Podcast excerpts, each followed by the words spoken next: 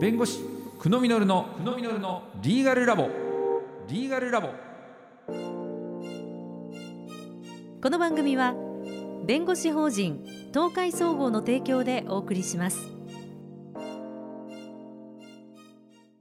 それでは久野先生お願いいたします。よろしくお願いします。そして今日のゲストは前回に引き続きこちらの方ですジークス株式会社の村上と申します。よろしくお願いします。よろしくお願いいたします。現在23歳24歳になられる年ということで、はい、もう起業して5年目4年目ですね。4年目です、はい、はい、まあ、そんなお話を前回伺いましたけれどもあのそもそも文字起こしを、はい、まあなんていうんですか開発する？そういうアプリじゃないですけどソフトを開発していくみたいなこと？はい、をされてた。そうですね。あの、まあ、こう文字起こしだったりとか文章生成のあの AI の技術を使って、まあ、議事録を、まあ、あの自動で生成しますよっていうのをあの企業さんにこう SARS として提供するっていうのをもともと企画をしてやっておりましたね。はい、でそこからどんどん変わっていかれたんですよね。めちゃくちゃ変わりました。はい、あの AI をずっとやっていたんですけどやっぱり医療にすごくあの興味があってやっぱこう人の命に関わるっ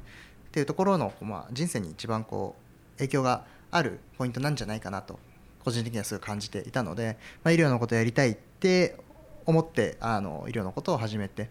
ただやっぱりその、まあ、いろんなジャンルだったりとかある中で、まあ、何がやりたいんだろうっていうのを考えていく中でやっぱりこうプライマリーケアって言われるこう一番患者さんだったりとか、まあ、生活者ですね。にこう接点があの大きいような医療の形っていうところ。で何かサービスを作りたいっていうふうに思うようになってもともとは成人向けの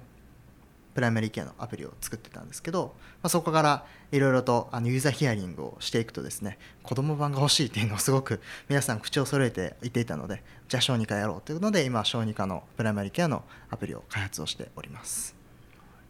最初のね文字起こしの、まあ、企業だったっていうところから、はい、そういった医療に変わる時、はい、仲間をどういうふうに話して皆さん納得得ていったのかなっていうところちょっと知りたい。あのそれでいうとまず前提として僕は医療のことやりたくて会社を立ち上げたっていうのが前提としてあってでメンバーにもこう創業メンバーにも「いや俺医療のことやるからあの一緒にやろう」っていうので話をして集めたんですけど全然こう医者の知り合いもいないし、あの医療のこと全然分かんないっていうのでただまあ会社作っちゃってからなんとかやるしかないっていうので あの、まあ、自分たちが今できることってなったら、まあ、AI とかディープラーニングのあの技術開発だってなって、まあ、そこからまあ商売の勉強がてらやりつつやっぱりまああのいろんなといってもいろんなところでそういった話はしてたので、まあ、いろんなご縁とかがつながって、まあ、医療のことをまあやれそうだなっていうタイミングがあったので、まあ、やろうってことでスタートしたって感じになってますね。医療の勉強するって大変ですよね。はいもう大変でした。どんな勉強をされたんですか？あのー、そうですね、まあ、前提としてやっぱ、まあ、あの社会保障制度であったりとかじゃあなんでそういう今の医療の形になってるのかみたいな歴史から、まあ、前提知識とかは、まあ、あの詰め込んだ上でやっぱ臨床であったりとか現場に関してはもう行くしかないんでクリニック駆けずり回ったりとかあの病院見学行ったりとかあのとかしながら現場のことは知りつつあのやっぱ AI とかの情報技術のあの知識はあったのでじゃあそれをうまくこう組み合わせていけないかっていうのはあの常に考えて、はい、やってましたね。患者さんとかねそういうのを相談される方のこうにもかなりヒアリングもヒアリングしました、ね、はい。めちゃくちゃしましたね。あの成人の時は比較的周りに大人がいるので分かったんですけど子供ってなるとやっぱ自分もまだ全然子育てをしているわけではないですし、まあ、一番近いのにおばがあの小学生の子供がいたぐらいだったので、誰にヒアリングしようっていうので いろいろ本当に公園で声かけたりとかあとはあの僕の知り合いが子育て中の方を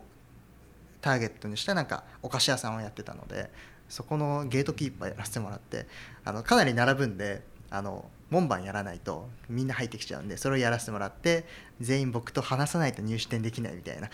じでヒアリングその場バってしてやってアンケートとかも答えてもらってみたいなのをやってましたね。はい、どんなこと聞くんですか？やっぱりあの小児医療のことなのであのまずやっぱこうどういうギャップがあるの患者さんとこう医療者の間でどういうこう認識の差があるのかっていうところをあの調査しようと思って患者さんがじゃあ医療に関して、まあ、クリニックにかかることだったりとかこう先生に話を聞きに行く時とかってなんかどういうシチュエーションがあってそこにどういうハードルがあって、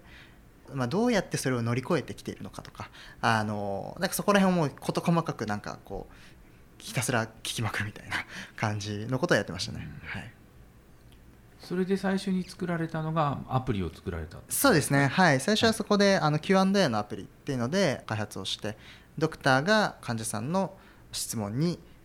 答えるっていう、まあ、そういう Q&A で勝手にコンテンツが溜まってってみたいなことをやっててあのやっていったんですけどそこからやっぱちょっとマネタイズが厳しかったっていうところとあとそのやっぱお薬が欲しいであったりとかあとはその健康相談なのでドクターのこう責任範囲っていうところがあのあやふやになってくるんですね。診療ではないので。なった時にオンライン診療が必要そうだなっていうのとあとはあの令和4年4月の診療報酬改定であのオンライン診療の初診が高級化されたっていうタイミングもあったのでオンライン診療やろうということでそっちに舵を切ったっていうような形になってますね。るほど。時代が追いついてきたというか時代に合わせて変化して、うん、そうですね。はい。っていうのとやっぱその時は知れなかった。やっぱサービスをやっていくとリアルな声だったりとかもっとこうしてほしいとかああしてほしいみたいなのが集まってくるので、まあ、それを合わせてこうオンライン診療だなっていうふうなことで、はい、スタートしました。その前のねアプリの名前もかなり可愛い名前なんで。ほう。あそうです。はいあのアンヨっていうアプリでしてはい。あら可愛い。今もあんよなんですけど。あそうですか、はい、いやいいですね。でもきっとそのアンケートを取るときに突然ねフレッシュな若い男の子が「どうですか？子育て」みたいな「悩んでることありませんか?」って来られるとさぞ驚かれたと思うんですよね、はい、その辺は大丈夫でした？いやもうあのーひたすら笑顔で。爽やかさ全開で、もうフレッシュさ。出まくってますからね。フレッシュさを全開でやってました、ね、でもこの人当たりの良さがないとこの今 IT とか言われる家でこもってできるような仕事と思われがちですけどこういうこうコミュニケーション力能力がないとできないってことですよね。そうですね。やっぱりこうまあインサイトをこう深掘っていくっていうところではそういったところはあの必要になってくるのかなとは思いますね。はい。そういうところはチャット GPT にはできないですね。ねまだ勝てるかなと。こうやってねスタートアップ企業の方ってねクールにまあこうねオフィスにいるだけでこうパソコンいじってるだけみたいなイメージがありますけど村上さんのようなこうやって努力をされてこう自分のね考えを形にしていくっていうのが非常によくわかる話でしたね。はい。では次回はそのアプリ「アンよ」について深く伺っていきます。ありがとうございました、はい、ありがとうございました。久野みのり先生ありがとうございました。ありがとうございました